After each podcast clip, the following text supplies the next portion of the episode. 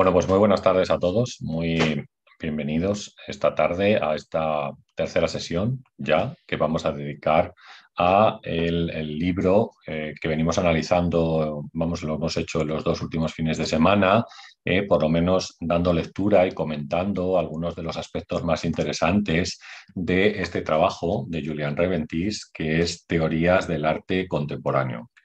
Como os digo, eh, aunque estaba escrito en el año 1900, bueno, 1900, 2017 se ha publicado en España eh, pues ahora en el año 2021 por la Universidad de Valencia. Y entonces este es el trabajo que nosotros estamos comentando, vamos, que hemos venido haciendo estos, estos dos últimos fines de semana y, nada, que vamos a continuar en el día de hoy. Vamos a seguir hablando un poco de, del trabajo de Julian Reventis, ¿eh? como, como os estoy diciendo. Vale, voy a colocar el chat como hago siempre ¿vale? Para eh, que después, si tenemos alguna pregunta o alguno de los comentarios acerca del libro, eh, pues podamos eh, verlos, ¿vale? Y antes de comenzar, me gustaría deciros que estaba escuchando un texto en un canal de estos de audiolibros. Hay un libro bastante interesante, lo tengo aquí, lo estoy viendo en el teléfono móvil, que es un libro que se llama Un final para Benjamin Walter o Walter Benjamin, como queráis, escrito por Alex Chico, eh, que, bueno, he escuchado más o menos la mitad del libro y mm, me interesaba, ya sabéis que a mí todo lo que tenga que ver con Benjamin en el fondo me interesa.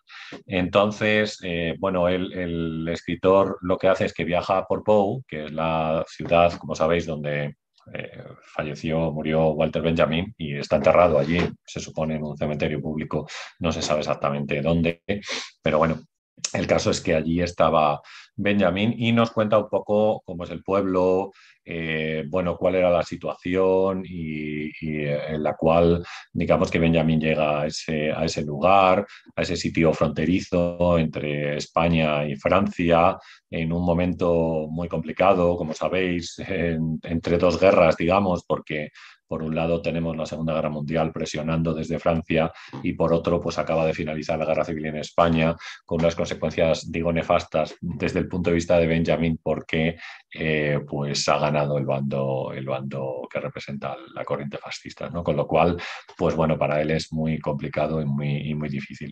Eh, lo que pasa es que eh, hay un aspecto, vamos, por ahora, digo, he escuchado la mitad del libro porque es un audiolibro y, me ha inspirado, la verdad, y estaba dando un paseo, ¿sabéis? Y he venido a casa eh, porque hablaban en un momento del cuadro de Paul Klee, del, ángel, del Angelus Novus, ¿no? El cuadro que, como sabéis, compró Walter Benjamin en el año 1920 eh, y que le acompañó gran parte de su vida este, este cuadro, eh, hasta que finalmente, pues lo, vamos, él lo envió eh, desenrollado, ¿sabéis? En una maleta. Eh, se lo envió junto con otros objetos y también eh, algunos textos a Georges Bataille, ¿vale? En París, porque él tenía que marcharse de la ciudad y veía que el tema estaba en peligro y entonces, bueno, pues gracias a eso conservamos varios textos de, Benjamin eh, y también el cuadro de, Paul Klee. El cuadro de Paul Klee, la lámina del cuadro de Paul Klee, sabéis, eh, es curioso porque yo no sabía que una vez que lo tuvo Bataille, eh, la voluntad de Benjamin era que el cuadro lo tuviera Adorno. Entonces me, dio por pensar, porque después de la conversación, em, o sea, después de todas las conversaciones y de, de, cartas que hubo entre Walter Benjamin y Adorno, en un, eh, yo creo, una especie de amistad intelectual, em, eh, pues muy enriquecedora para todo lo que tiene que ver con la cultura del siglo XX, ¿sabéis? Eh, tener esa obra de Benjamin una vez que él había fallecido, eh, pues yo creo que para Adorno tuvo que significar eh, algo eh, muy, muy especial. Y sobre todo contemplar ese trabajo e incluso analizar pues la novena tesis del concepto de historia que hace Benjamin eh, describiendo ese cuadro y también eh, conectarlo con esas ideas de las cuales pues Adorno nos habla en la teoría estética, si queréis, y que tienen que ver con el, con el, espíritu, ¿no? Es decir, aquello, el planteamiento de verdad que esa obra podía tener, sabéis, podía tener, y que pues tuvo la oportunidad de contemplar. El caso es que Adorno eh, después le envió la obra a Scholem, ¿vale? Porque Scholem, gran amigo de Benjamin, eh, también eh, lo había comprado, es decir, digamos que los dos, Benjamin y Scholem, cuando Benjamin compró el cuadro, estaban juntos. Y entonces Scholem mm, también quiso comprarlo, pero Benjamin parece que se le adelantó a, esta, a este tema. Y entonces, ya os digo, Adorno se lo envió a Scholem que para él yo creo que también tenía que ser algo como muy especial, tener el Angelus Novus de Paul Klee. Y bueno, Scholem, eh, que falleció me parece que en los años 80 del siglo pasado, pues lo cedió finalmente al Museo de Israel, que se encuentra en Jerusalén, y allí es donde se puede contemplar el cuadro de Paul Klee, el Angelus Novus de Paul Klee, que oye, es una, eh, digamos que es una de las, mm, de una obra muy especial no solamente porque sea una obra de Paul sino, como digo, sino que, eh, bueno, pues es la obra que acompañó gran parte de su vida a Benjamin y en la cual se basa, como os digo, el concepto de el concepto, la novena tesis del concepto de historia de Walter Benjamin. Entonces, bueno, como lo estaba escuchando y como os digo, me, inspiró bastante, eh, dando un paseo por aquí, por los alrededores de mi casa, eh, para, para caminar un poco y hacer algo de ejercicio, pues volví a casa y me puse a escribir, ¿vale? Y entonces he escrito un texto, un guion, para, un, eh, para uno de los vídeos editados que hacemos de YouTube, normalmente que se presentan los martes, sobre el cuadro de Paul Klee. ¿eh? sobre el significado, la descripción del cuadro de Paul Klee, la influencia de la novena tesis del concepto de historia de Walter Benjamin, ¿vale? y un poco el análisis de esta novena tesis del concepto de historia y cómo podemos aplicar esa tesis a nuestros días, ¿no? Bueno, o, o, al tema histórico, ¿no? Que tiene, que tiene su intríngulis. Y la verdad es que me ha salido para directo, directamente escrito sabéis, 1.300 palabras, pero prácticamente sin parar en ningún, en ningún momento, incluso con alguna referencia a alguna de las películas eh, más conocidas, ¿vale? A una película muy conocida. Bueno, ya lo veréis, porque lo podremos ver esto dentro de un par de semanas. O sea que simplemente os lo digo porque nada, me había hecho ilusión. Eh, la verdad es que yo no tenía ningún vídeo, o sea, tengo un vídeo dedicado al tema del concepto de historia de Benjamin, pero no concretamente al cuadro de Paul Klee. Y entonces el cuadro de Paul Klee nos sirve para, para las dos cosas, para describir la obra, ver un poco cuál es la idea del ángel que representa Paul Klee y analizar, como os digo, también el concepto de historia de Walter Benjamin y aplicarlo un poco a nuestros, eh, a nuestros eh, días. Bueno, voy a saludar a la gente que está por aquí antes de comenzar. ¿eh? gracias a Ismael Martínez, que nos saluda desde México y nos ha dejado ahí una, eh, pues un, super chat que le agradezco muchísimo. Eh, José Ponce, que también está por, aquí. Juan Vallejo, ¿vale? que nos saluda desde Colombia. ¿vale? Y, Víctor de la Rosa, que también le veo por, por, aquí. Dice que está triste y que hoy solo escuchará. Bueno, pues eh, espero que te animes porque la vida, Víctor, tiene cosas buenas y positivas, siempre. Solo hay que buscarlas para, seguir adelante. Así que yo creo que eso es lo, eso es lo importante, fijarse no en las malas, sino en las buenas, ¿vale? Y Vanessa Mora, que también estaba con nosotros. Bueno, como os digo, Vamos a continuar con el libro, ¿vale? Después de este comentario que hemos hecho, el libro de Julian Reventis, ¿eh? a ver si eh, le pegamos un repaso importante en esta tercera parte que hacemos y eh, digamos que terminamos de comentar algunos de los aspectos. En el último vídeo que le habíamos, que habíamos dedicado a este libro, habíamos estado hablando un poco de la evolución que había seguido el arte en parte a lo largo del siglo XX. Hablábamos de lo plural que tiene el arte en la actualidad, es decir, que una de las características más llamativas del arte contemporáneo sería la pluralidad, la diversidad de las manifestaciones.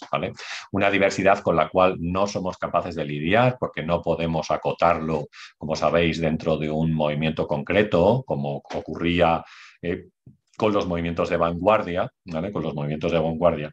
Y eh, bueno, también eh, teníamos que lidiar con la idea del arte conceptual y sobre todo con la presentación de objetos cotidianos e ideas como si fuera algo eh, artístico, ¿no? Donde nos volvíamos a preguntar, la misma pregunta que en muchos casos se hacían en los años 60, ¿vale? ¿Qué sería qué es el arte, qué o qué es arte y qué no es arte. O sea, dónde se encuentra ese concepto, esa diferenciación entre lo artístico y lo que no es, eh, lo que no es artístico. ¿no?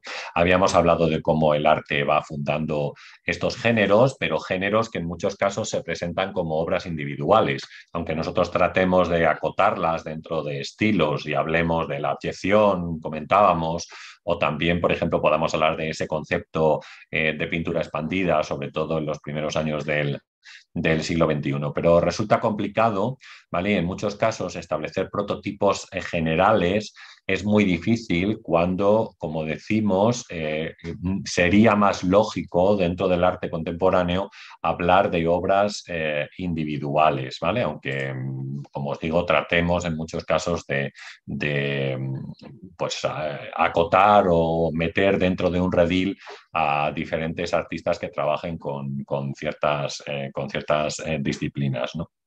O sea que eh, yo creo que por ahí. nos habíamos quedado eh, también hablando un poco sobre la tarea o el papel de la crítica de arte ¿no? en, este, en este momento, que ya decíamos no sería verificar de una manera policial eh, las traducciones que intentan hacer las obras de arte contemporáneo, sino quizás colocar esas obras en un contexto concreto y, quiero decir, si son capaces de establecer un diálogo ¿vale? Con, los, algunos de los temas eh, que, digamos, estén de moda o sean una demanda de la, de la sociedad. ¿no? distinguir, decía Reventis, cada acontecimiento de arte de su propia singularidad, ¿no? Y de todas las dificultades o ramificaciones que en este caso pudiera tener una obra, eh, una obra artística, ¿eh? una obra artística. Así que yo creo que por ahí eh, es por donde, por donde deberíamos, deberíamos verlo. ¿no? Bien, yo creo que nos habíamos quedado más o menos en esta zona y desde aquí vamos a continuar con un apartado que se llama desbordamientos, ¿vale? Desbordamientos, que ahora veréis lo que nos dice. Nos dice Reventis que lo relevante de la teoría del arte ¿vale? Es que en muchos casos el arte se eh, relaciona o se va a relacionar con eh, dimensiones que son no artísticas, es decir, que tienen que ver eh, con, la vida o que aceptan al propio concepto de, la vida.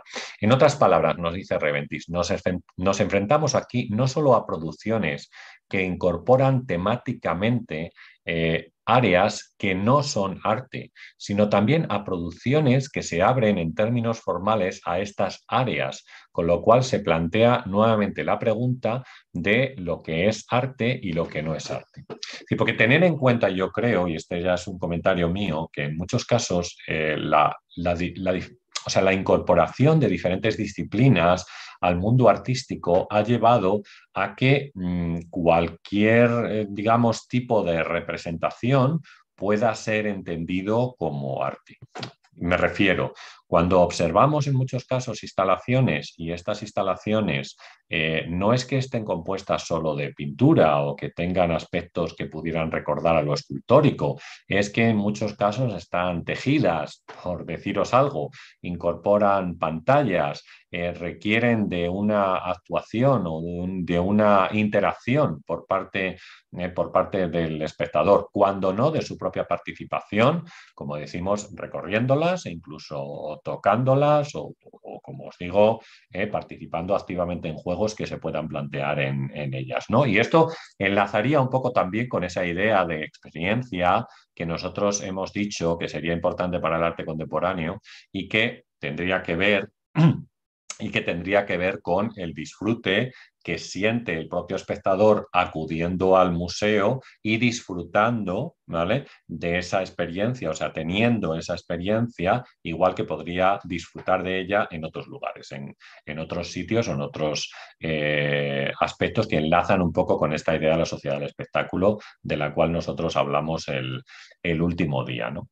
Bien, después de los años 60, nos dice Reventis, o desde los años 60, perdón, el ready-made y el arte conceptual pasaban a ser el foco de atención de las preguntas fundamentales de lo que distingue el arte respecto a los objetos que serían ordinarios y también las ideas, ¿no? porque eso es lo que tiene el arte conceptual, ¿no? la idea o la palabra, ¿no? en muchos casos la filosofía analítica, que es un poco el punto de partida. Dado que el arte mismo puede adoptar formalmente la apariencia de objetos ordinarios y también ¿eh? como sabemos, de eh, ideas. ¿eh? de ideas. El arte contemporáneo ya no define su contemporaneidad apartándose de un pasado cerrado, sino que más bien lo que hace es que conquista su actualidad por medio de múltiples formas de relacionarse con un pasado que es reconocido y elaborado como algo que sigue teniendo efectos en la actualidad. Es decir, el arte tradicional las formas de representación de la vanguardia no han eh, concluido, se siguen utilizando y en muchos casos seguimos refiriéndonos a arte contemporáneo porque podemos reconocer parte de artístico en muchas parte del, concepto artístico que nosotros teníamos tradicionalmente eh, eh, representado en esos trabajos o, en esas, o en esas obras. ¿no? Pero yo quisiera que pensáramos un poco, porque da la sensación, cuando yo estoy comentando o estoy leyendo todo esto, ¿sabéis? Da la sensación en algunos casos de que solamente existiera un tipo de arte, que pudiera ser este arte instalativo, el arte conceptual, los conceptos de pintura expandida que requieren también de instalación eh, u, otros, eh, u otras eh, ideas eh, objetuales solamente que pudieran llevar a un tipo de arte que fuera solamente así, es decir, que solamente hubiera un camino por recorrer cuando no es la realidad, ¿no? Es decir, cuando la realidad es que el mundo artístico tiene, como decimos, una diversidad de representaciones tal, ¿vale? Que está eh, tremendamente abierto en la actualidad, que está más abierto que nunca y que incluye todo tipo de representaciones que pudiéramos considerar más tradicionales y, si queréis, todas aquellas representaciones vanguardistas que incluyen diferentes elementos en una hibridación que nos ha llevado hasta el momento en el que nosotros nos encontramos eh, actualmente y que en muchos casos esa tendencia esa hibridación es posible explicarla desde un punto de vista eh, histórico, bien sea, como decimos, como venimos comentando, desde los años 60, ¿vale? En el cual se produce ese quizás momento de ruptura entre conceptual, eh, vamos, entre el arte conceptual y el arte objetual,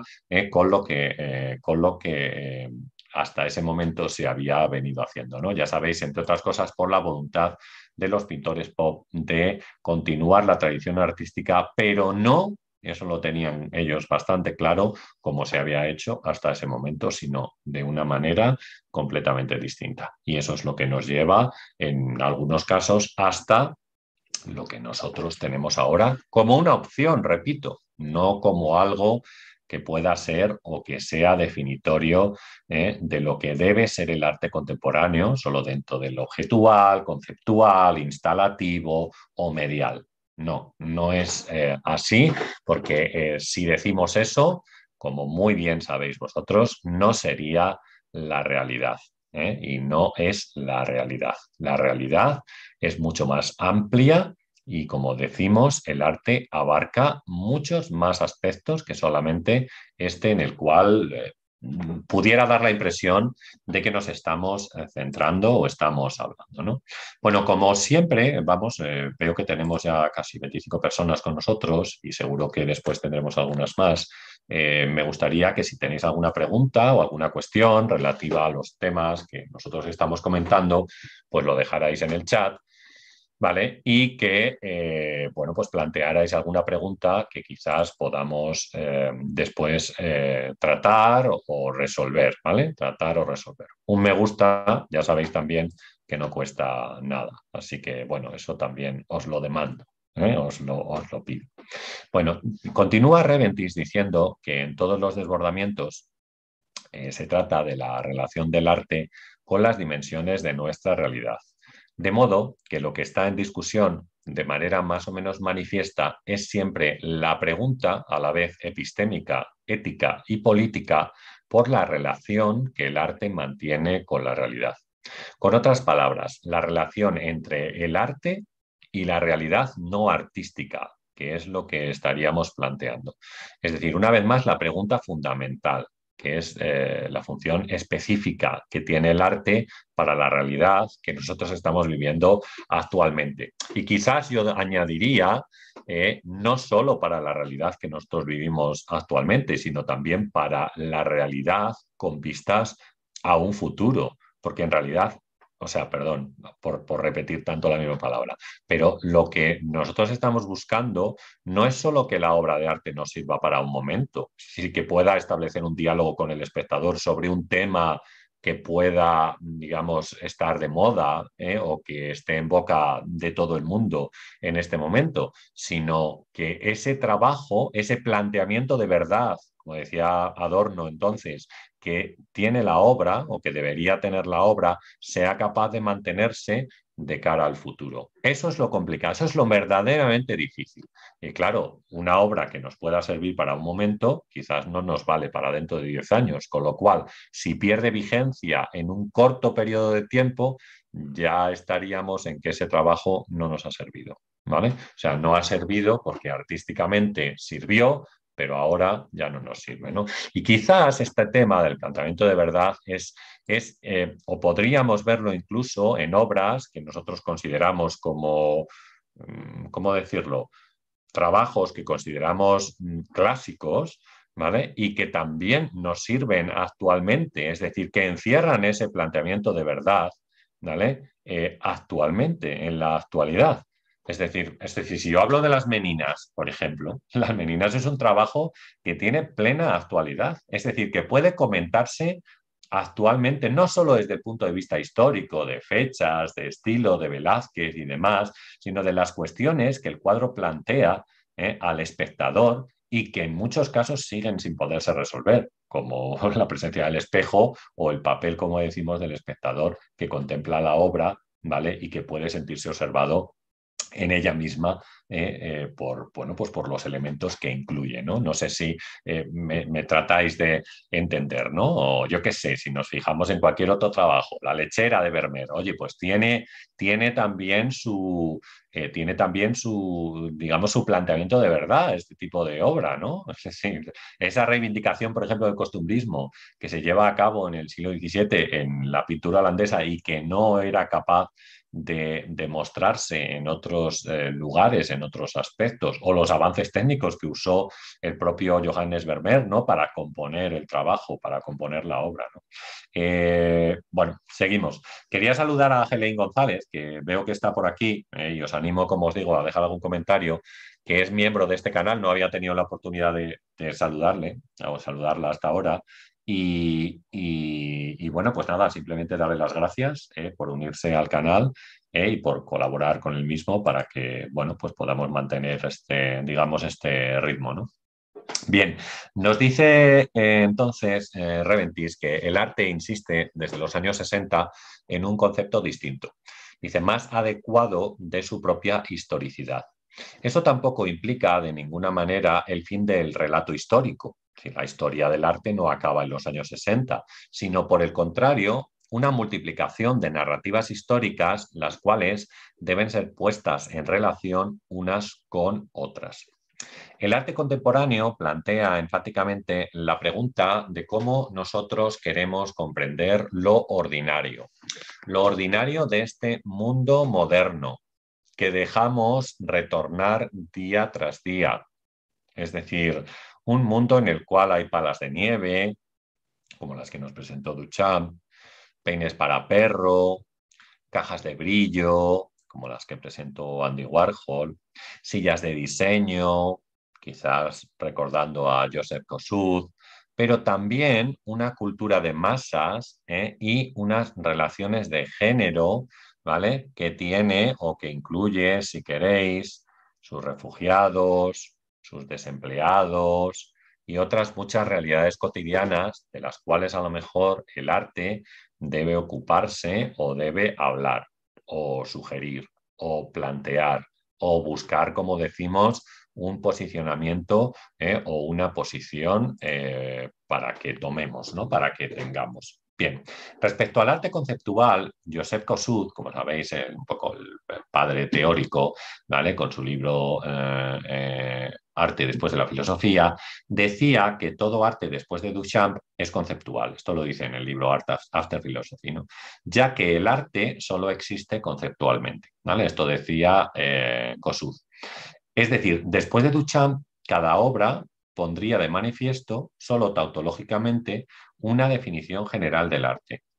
Y en última instancia, giraría en torno a la expresión de lo que sería una proposición. Sin un planteamiento, ¿no? Yo, diría además que un desafío al, un desafío al, espectador. ¿no? En filosofía, con el término proposiciones, se designa el contenido de los enunciados. Por tanto, aquello que eventualmente y de diferentes maneras puede ser dicho. Bien, la oración, por ejemplo, esto es un gato, ¿vale? Eh, o en inglés, this is a cat, eh, expresan la misma proposición. De ahí que para Kossuth el arte conceptual puro no solo se despegue del horizonte conceptual de la estética filosófica, sino también de la historia del arte y del hincapié de esta en la tradición de objetos específicos y sus correspondientes medios de representación. Es decir, en la medida en que uno continúe la tradición histórico-artística, está aceptando de antemano una definición de arte que parece que está obsoleta y que es contingente. ¿vale? Recordad que en algunos casos, algunas de las obras que planteaba Kossuth era esto, ¿no? Era una, eh, representación una silla y al lado ponía la definición de silla, tomada del diccionario, porque como hemos dicho, el arte conceptual estaba basado en la filosofía analítica y la filosofía analítica lo que hace es, eh, bueno, pues digamos... Mm, buscar eh, no solo el origen, sino también el verdadero significado eh, que damos a muchas de las palabras que utilizamos en la actualidad. Con lo cual se vuelve a plantear a veces un problema eh, que es cómo utilizamos la traducción de esas palabras y si las palabras indican lo mismo o significan lo mismo en diferentes lenguas, que a veces no es así, porque por cultura o por tradición hay trabajos o, digamos, hay algunas sociedades que han dado un sentido diferente a la misma palabra que nosotros traducimos. ¿no? Por eso eh, ahí Benjamin ya lo decía ¿no? en su libro de la tarea del traductor, eh, de la dificultad que tenía eh, al traducir, pues porque, como os digo, hay cosas que no son lo mismo o que no se le da el mismo sentido, aunque cat en inglés sea gato en español, ¿no? Por poner un ejemplo simple, pero en otros casos estamos en, mayores dificultades, ¿no? En mayores dificultades para hacer una traducción concreta o correcta de lo que nosotros queremos, Bueno, continúa, dice eh, Reventis dice, por lo tanto, mientras que uno, Clement Greenberg, como sabéis, eh, de este punto formalista del arte después de la Segunda Guerra Mundial, hace coincidir, Clement Greenberg hace coincidir el arte con la expresión de sus respectivas condiciones materiales y mediales. Y por otro lado, tendríamos a Kossuth, que identifica el arte con su concepto general. Así que se contraponen así en uno y en otro, en la visión formalista y en la, en la, conceptual, dos versiones extremas de una historia teleológica de lo que sería el arte moderno, cuyos respectivos puntos finales son perfectamente complementarios entre sí. ambas versiones aíslan desde direcciones contrapuestas eso que estéticamente no puede ni debería ser separado, es decir, forma contenido, materialidad y significado de la, obra. Bien, a diferencia de la teoría, de, la teoría, o sea, de, la teoría de Kossuth, sabéis, la obra artística de este artista oscila de, como sabemos, como acabamos de decir, de una manera intermedia entre la imagen y el texto. Es decir, muestra que el arte nunca puede coincidir con el concepto general del arte, sino que a su vez deja de ser arte. Porque en realidad si decimos, tenemos una silla y un cartel que nos está dando el significado de esa palabra. Entonces, mm, ¿esto eh, podría ser considerado como arte, como decimos? Es decir, eh, ¿habría una diferencia entre lo artístico y lo no artístico en ese trabajo que nos presenta COSUD?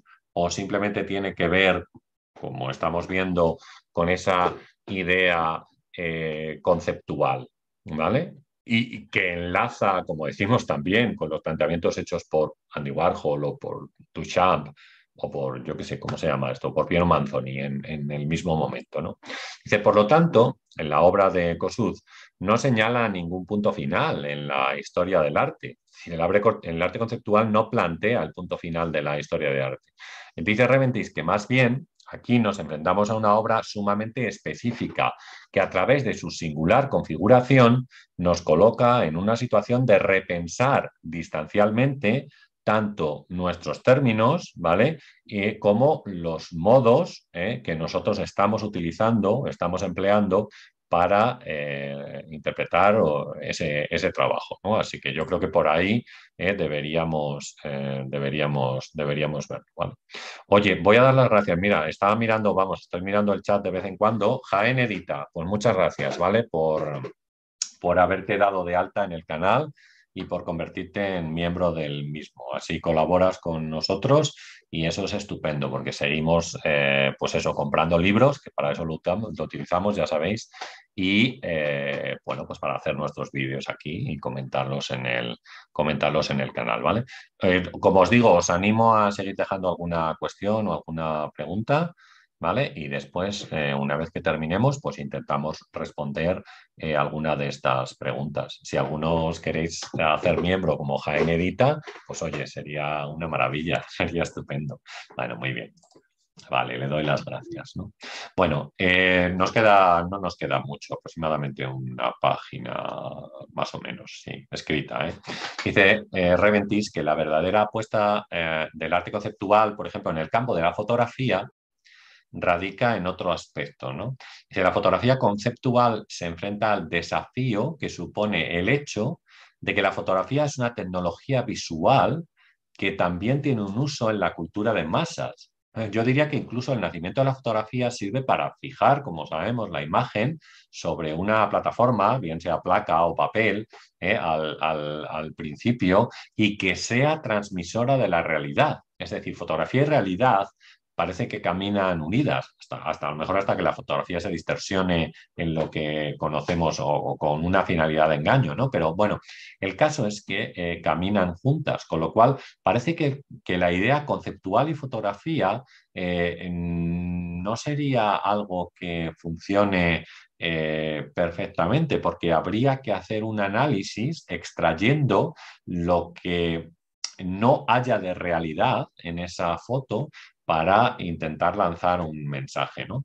En vista de este posicionamiento, dice Reventis, ya no es suficiente con asumir una tercera eh, oposición entre lo que sería modernismo y, periodismo fotográfico, ¿eh? en, tanto que con la fotografía se acentúa, eh, como decimos, la relación que se encuentra entre la reproducción mecánica y la expresión, entre la máquina y el ser humano. ¿no? O sea que quizás por estos conceptos nosotros estamos mucho más acostumbrados a la fotografía, bueno, en este caso ahora más comunicativa, ¿no? más eh, comercial, si queréis, porque no deja de ser un objeto de consumo.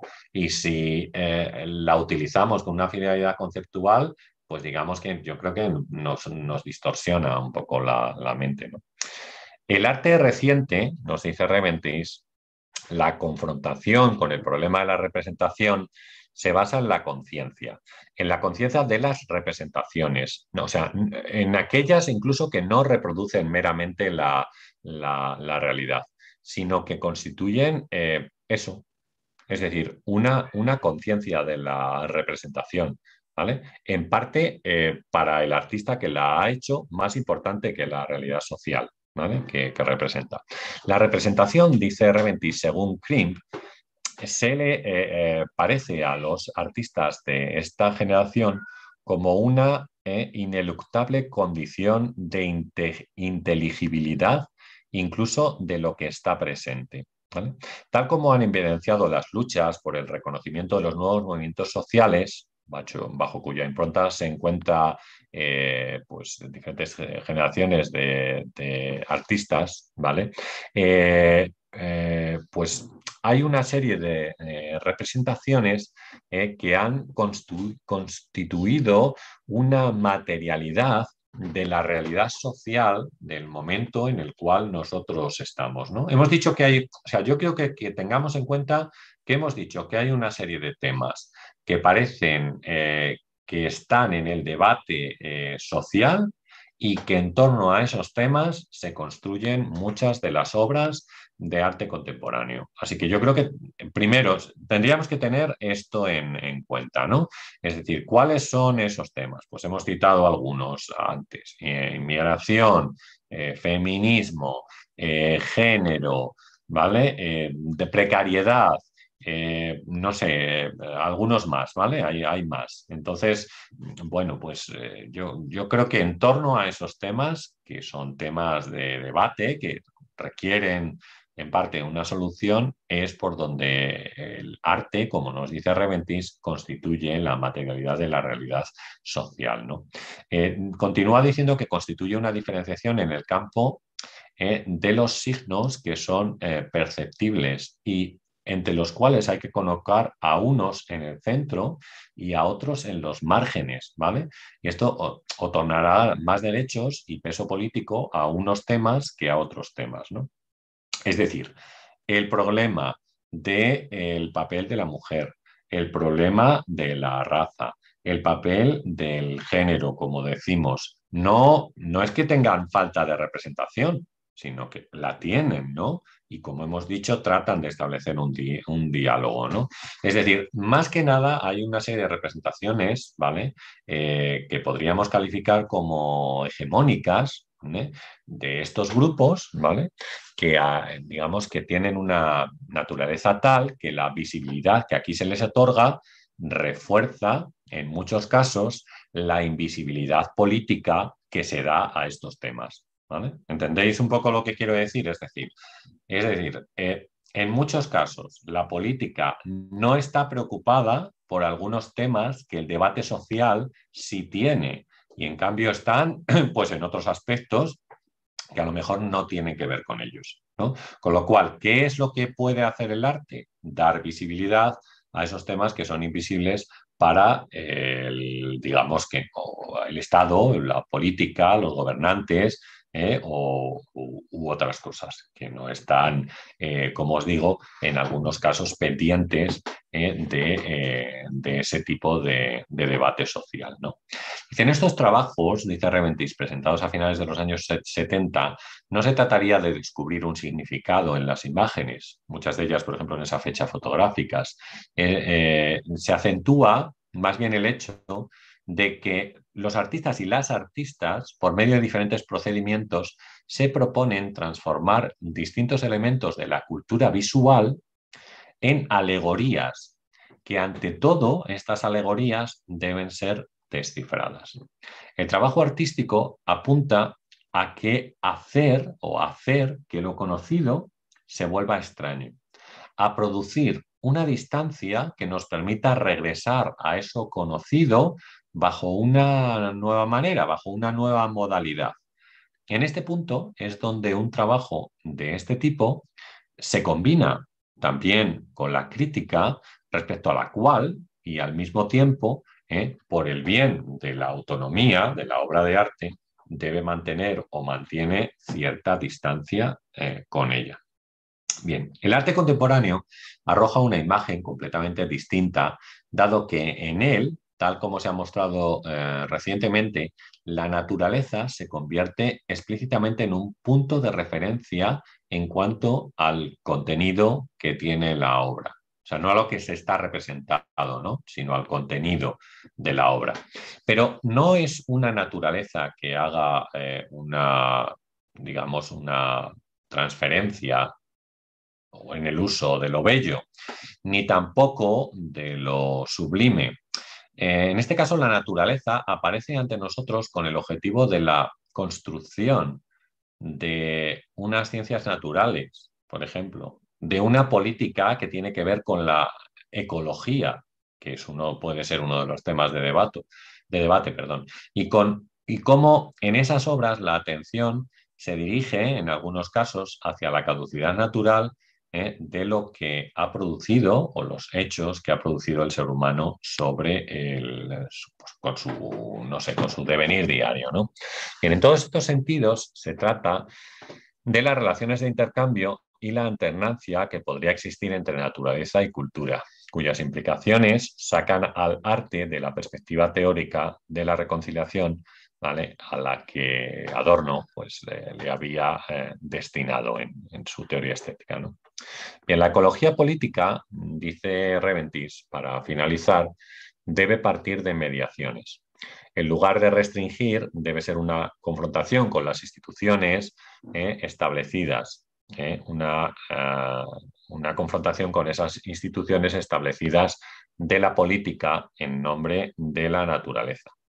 Eh, debiendo ampliar el campo con posibles intervenciones, arrojando luz sobre redes, instituciones y aparatos científicos en los que tales objetos aparecen y se discuten públicamente, mientras que otras importantes alternativas tal vez sean marginadas.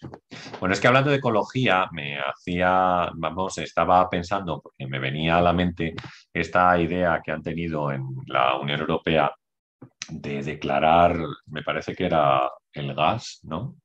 Y, el, y la energía nuclear como no contaminantes, ¿no? Para así cumplir los objetivos políticos que tuvieran en ese momento de la cumbre del clima o lo que sea que hayan, que hayan hecho, para que veamos cómo en muchos casos eh, algunos temas eh, resultan incluso divertidos. Poner a eh, intentar analizarlos o ponerse a o a analizarlos ¿no? con este tipo de con este tipo de situaciones. Bueno con esto damos por finalizado el libro de Julian Reventis vale que hemos visto en estos tres últimos como os digo hemos dedicado tres sesiones a este libro que yo no puedo por menos de recomendar, ¿vale? En algunos casos la lectura se hace un pelín complicada, pero eh, bueno, yo creo que merece la pena echarle un vistazo, leerlo ¿eh? y, nada, darle un tiento, como decimos, porque es un, es un libro eh, mm, que intenta analizar cuál es el papel del arte en la sociedad actual y cuál sería la mejor manera de la digamos, de la, del disfrute estético o la presencia estética eh, eh, que nosotros tenemos delante de un trabajo eh, artístico, sea del tipo que sea, porque como os he dicho, no es que sea solo cuestión de la, de la representación objetual, del rearte, como hemos dicho, conceptual, ¿vale? O del arte medial o del arte, como decimos, instalativo, porque hay otras muchas maneras de representar el, arte. Bueno, voy a pegar un respaso a algunos de los comentarios que había, que no veo que no son muchos. Si os apetece alguna cosa más, pues oye, es el momento de, dejarlo en el, chat ¿eh? para, para, eso. Dice Simias Chas que estaría bien saber si la realidad existe. Eh, pues bueno, indudablemente yo creo que sí, existir existe, ¿no? Lo que pasa es que, bueno, nosotros hicimos un vídeo el otro día sobre la distopía y entonces a lo mejor eh, estamos ya en la distopía. es muy posible que estemos ya en la distopía ¿eh? y, que la, y que la realidad no nos demos cuenta de ella, a pesar de que la tengamos delante de nuestras, delante de nuestras narices, ¿no? Con lo cual, pues bueno, no, no, te creas que es un tema em, raro, ¿eh? O, que pueda ser extraño este de, saber si la realidad, eh, si la realidad existe, pero sí, no está, eh, no está, no está mal.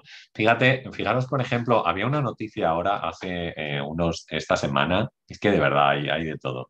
Digo sobre este tema de la distopía, y es que el, el gobierno chino, vamos, era una noticia que yo vi en televisión, y es que el gobierno chino quería instalar en los teléfonos de los atletas una, una, aplicación de los atletas que iban a los Juegos Olímpicos de invierno. Ah, bueno, sí, sí era verdad, supongo, no sé.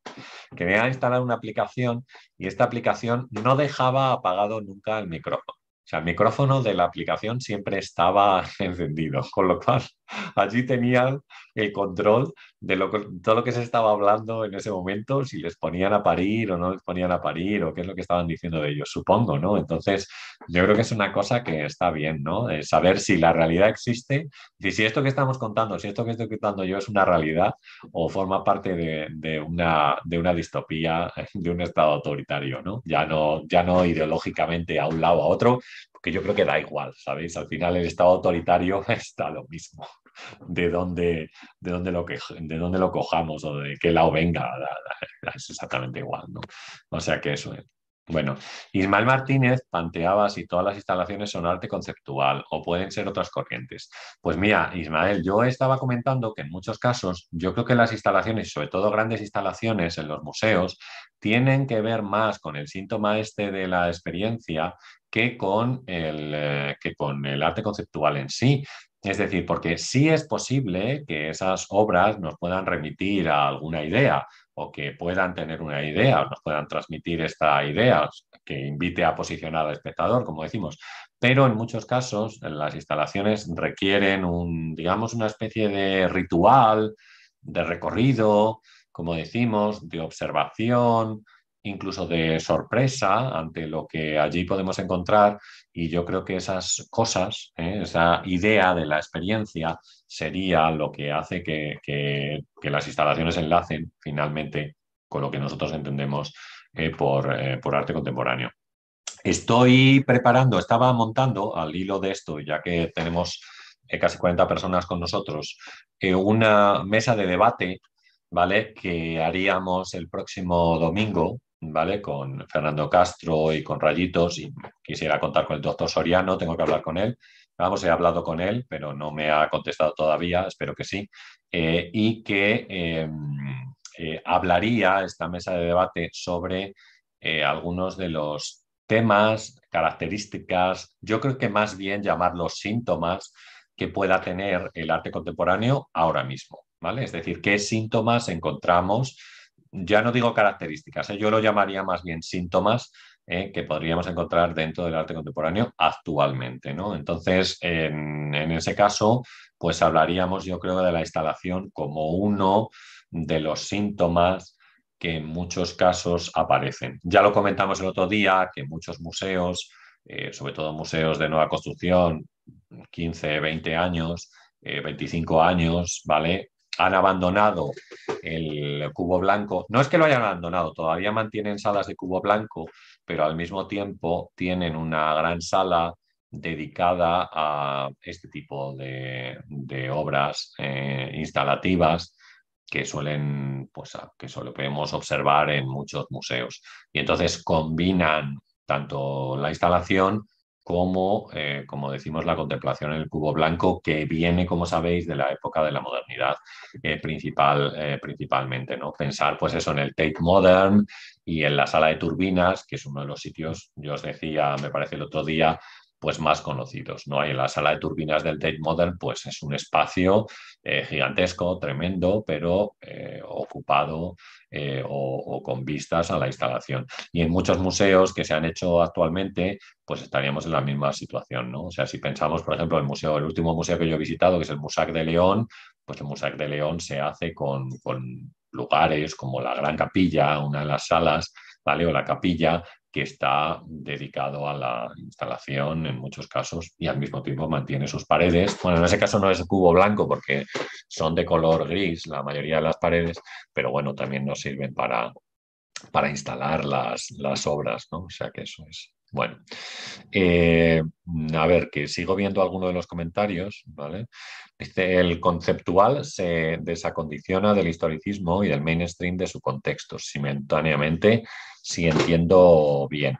Eh, yo creo que sí, lo único que hacen es que, o sea, yo creo que Kossuth estaba convencido de que, o sea, él decía que a partir de, de eso, de Duchamp, todo el arte era conceptual y él pensaba que el conceptual lo iba a abarcar absolutamente todo. Y bueno, en algunos casos, como sabemos, no es así. Sí es un aspecto importante dentro del arte contemporáneo, pero no es definitivo de, lo que debe ser, es un elemento, es un elemento más, ¿no? O sea que, eso. Bueno, un saludo a Miriam, que es de México y que dice que es nueva en el canal, pues estupendo. ¿Vale? Pinta y no pares, que también nos saludaba desde eh, México, y Gerson Casa, ¿vale? Eh, vale, el debate identidad-retribución, por ejemplo. Bueno, ese es un tema, es un tema eh, que, por ejemplo, este Simias Santiago Sierra, que nosotros hemos comentado varias veces, que indudablemente Santiago Sierra es un artista conceptual que se dedica al tema de la performance en muchos casos, ¿vale? Porque digo, o a la acción artística, si queréis, el tema de identidad-retribución lo ha tratado Santiago Sierra en alguno de sus, eh, de sus eh, vídeos, ¿vale? Sobre todo con relaciones de dominación, ¿vale? Eh, tratando todo, todo el tema, o sea, identidad, dominación, retribución, ¿vale? así que hay alguna obra donde tenemos personas de diferentes razas que están dominando, digamos, a otras y que, y que lo puedes encontrar. El vídeo es un poco fuerte, pero, pero bueno, está por ahí. Yo la primera vez que lo vi me quedé sorprendidísimo. De hecho, lo vi en la Galería Elga de Alvear en, Madrid hace bastantes años, hace, no sé, ya lo mismo 12, 13 años o algo así. Pero este tema, por ejemplo, Santiago Sierra lo ha tratado, ¿vale? En sus trabajos, eh, identidad, eh, eh, como os digo, en este caso también con, con, raza y retribución, en muchos casos. Vale, Salvador Llopis, que nos saludaba también, ¿no? Dice, el arte contemporáneo Ah, dice, el arte contemporáneo de estos dos últimos siglos. pero eh, no sé, pero te vas muy atrás, ¿no? Dice, si este arte tiene alguna intención de dirigirse a las masas, según él, no. Pero el arte contemporáneo de los dos últimos siglos, o sea, fíjate, te vas a 1820. O sea, te has ido a 1820, o sea, ya a partir de Courbet ya lo consideramos arte contemporáneo cuando estamos en la modernidad. Bueno, es el, digamos que es uno de los primeros pasos de la, de la modernidad, ¿no? Con lo cual, eh, no sé, nos vamos muy, eh, nos vamos muy atrás, ¿no? ¿El arte tiene dirección de dirigirse a las masas? Siempre, sino para quién se hace. Así, para, para quién eh, un artista compone una obra, si no es para, si no es para el público.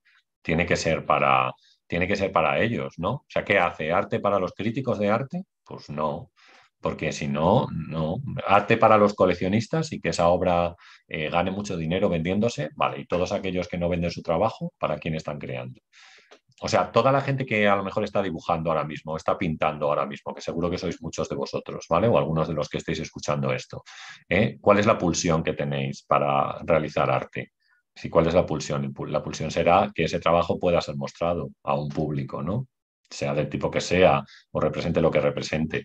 Así que yo creo que el, arte se hace para, para el espectador indudablemente. Nosotros aquí hablamos desde un punto de vista más filosófico de qué relación establecemos entre la obra y el espectador, que es lo que estábamos tratando en el día, en el día de, hoy, ¿no? Pero, pero, pero bueno, eh, en realidad, como decimos, el arte está creado y es para el público. Desde mi punto de vista, vamos, yo, creo. Aparte de que haya otros elementos dentro del sistema que también nos puedan, eh, digamos, eh, o puedan tener un papel, ¿no? ¿Eh? Pero bueno, el papel de público no, no, se ha perdido en ningún momento y sigue siendo muy importante. ¿no? Bueno, Anne dice, buenas tardes Rafael, ¿te gusta Esther Ferrer? Sí.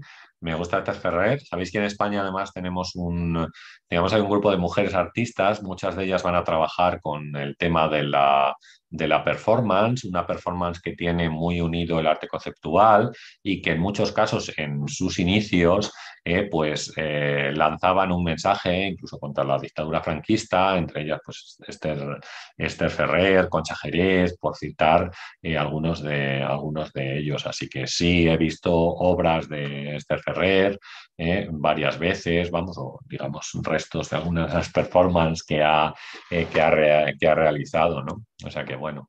César Córdoba, que está por aquí. César, pues un abrazo grande. Te voy a, te voy a mandar un mensaje pronto, yo creo, ¿vale? Te mando un mensaje para, para hablar un momento contigo. Dice, me encanta que hablen de eso, de los temas de arte contemporáneo. Mi pregunta es, ¿por qué no toda la pintura que se hace hoy es arte contemporáneo?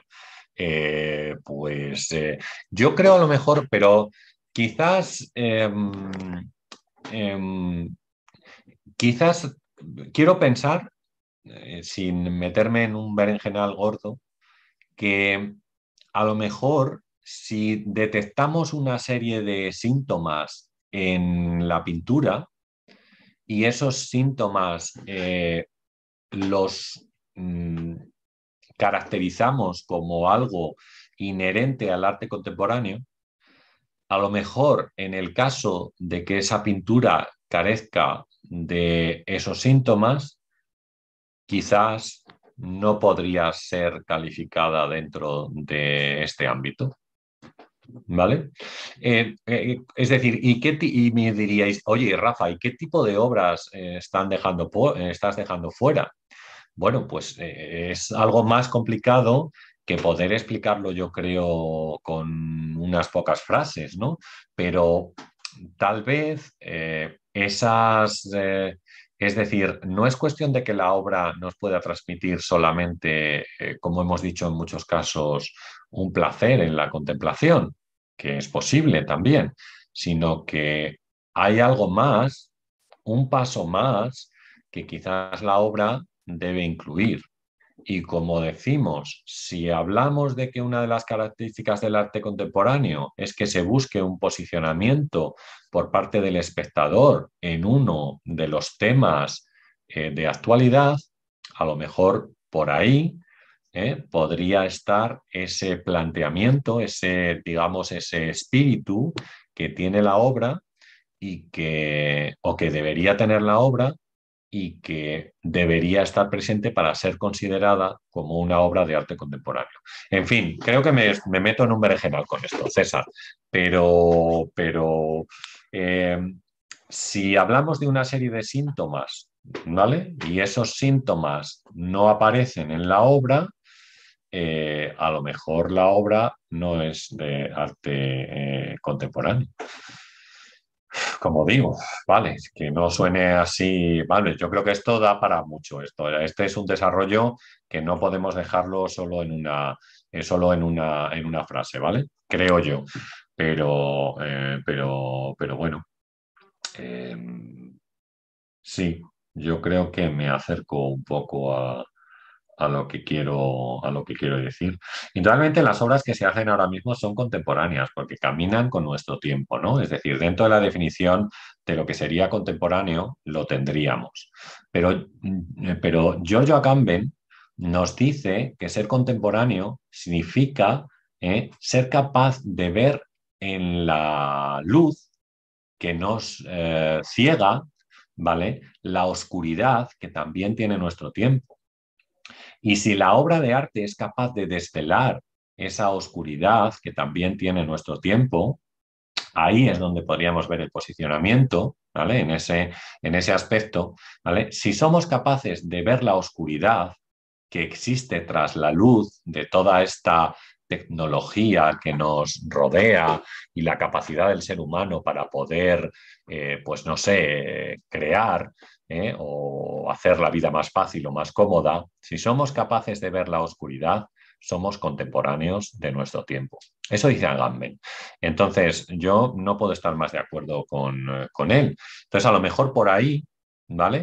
Eh, tendríamos un aspecto, César, que también nos puede dar una idea de lo que significa ser contemporáneo, no ya como persona, sino como artista. ¿Y qué papel tiene el artista si trata de ser un artista contemporáneo. ¿Vale? Entonces, bueno, mira, esta segunda explicación que acabo de dar me ha convencido a mí un poco más, eh, yo creo, de que, lo que, la primera que he dicho de lo que significa la contemporaneidad o, no. Pero bueno, es, un tema a desarrollar. Yo en el, en el, libro este que he escrito de cómo entender el arte contemporáneo lo, lo hablo hablo desarrollado, lo desarrollo bastante más, ¿no? De lo que es ser contemporáneo y lo que significa ser contemporáneo eh, ahora, ahora mismo. O sea que eso es. Bueno, pues seguimos, ¿no? Salvador Llopis, que estaba por aquí eh, dibujando, ¿vale? César Córdoba, que decía que vale, que está por aquí. Bueno, sí, pues ya te, ya te hablaré. Dice, sí, sí, mi pregunta era el próximo debate, pero me queda claro lo que, lo que dices. Vale, pues sí, ¿no? Intentaremos hablar de, vamos, yo por mí lo planteamos y lo, lo intentamos, lo intentamos hablar, ¿no? Pero vamos, sí, entre los Síntomas, hay varios síntomas, ¿eh? o sea, síntomas que tienen que ver, os digo algunos de los síntomas. O sea, la instalación, que nosotros hemos hablado de ella, hemos dicho. Eh, otro de los síntomas sería el neorromanticismo, ¿vale? Eh, otro de los síntomas podría ser, los tengo por aquí apuntados, tengo apuntados porque los he mandado a, vamos, los mandé en, el, en nuestro chat para que los pudiéramos, para que pudiéramos tratarlos o verlos. Mirar la instalación, por ejemplo, lo sublime tecnológico, ¿vale? El neorromanticismo, el arte archivístico, la corriente del archivo, el límite y dónde se establece el límite, la belleza conceptual, ¿vale? O la nueva actitud del sentimiento que pueda existir en, este momento. Entonces, esos serían algunos de los síntomas. Hay algunos más, ¿eh? hay dos o tres más, pero podrían ser algunos de los síntomas que podrían tener que ver con el arte contemporáneo. O sea, no digo características, ¿eh? repito, digo síntomas, ¿vale? Porque hablar de características en, un, en una, como hemos dicho, en un, en un arte que está tan disperso, eh, e incluso unas obras de otras, pues resulta, resulta inútil, ¿no? Resulta muy complicado, ¿no? O sea que eso es.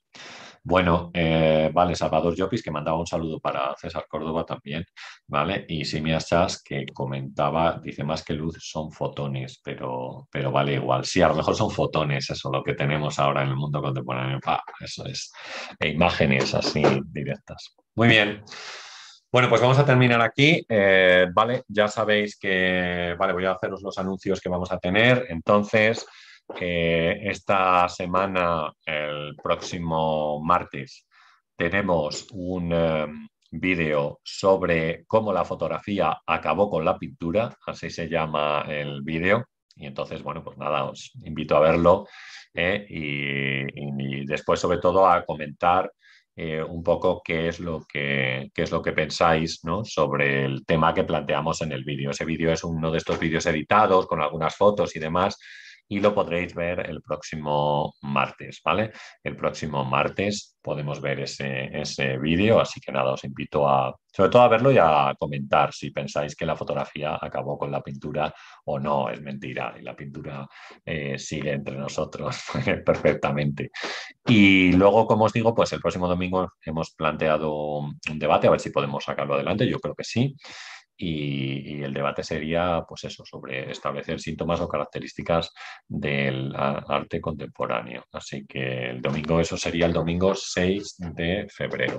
Y luego, bueno, como os he dicho, pues he preparado un, guion para otro vídeo así editado, dentro de 15 días ya, que hablaría sobre el, el, este, el, el Angelus Novus, ¿vale? De Paul Klee, enlazado con el noveno concepto de historia de Walter Benjamin. Muy bien, pues muchas gracias a todos. Gracias a la gente que ha dejado un super chat, que ha sido Ismael Martínez, que nos ha dejado ahí un pequeño eh, recuerdo, ¿vale? A Jaén Edita, que se ha hecho miembro de este canal y que se lo agradezco mucho. Y eh, nos vemos pronto, si os parece bien, en un nuevo vídeo. Eh,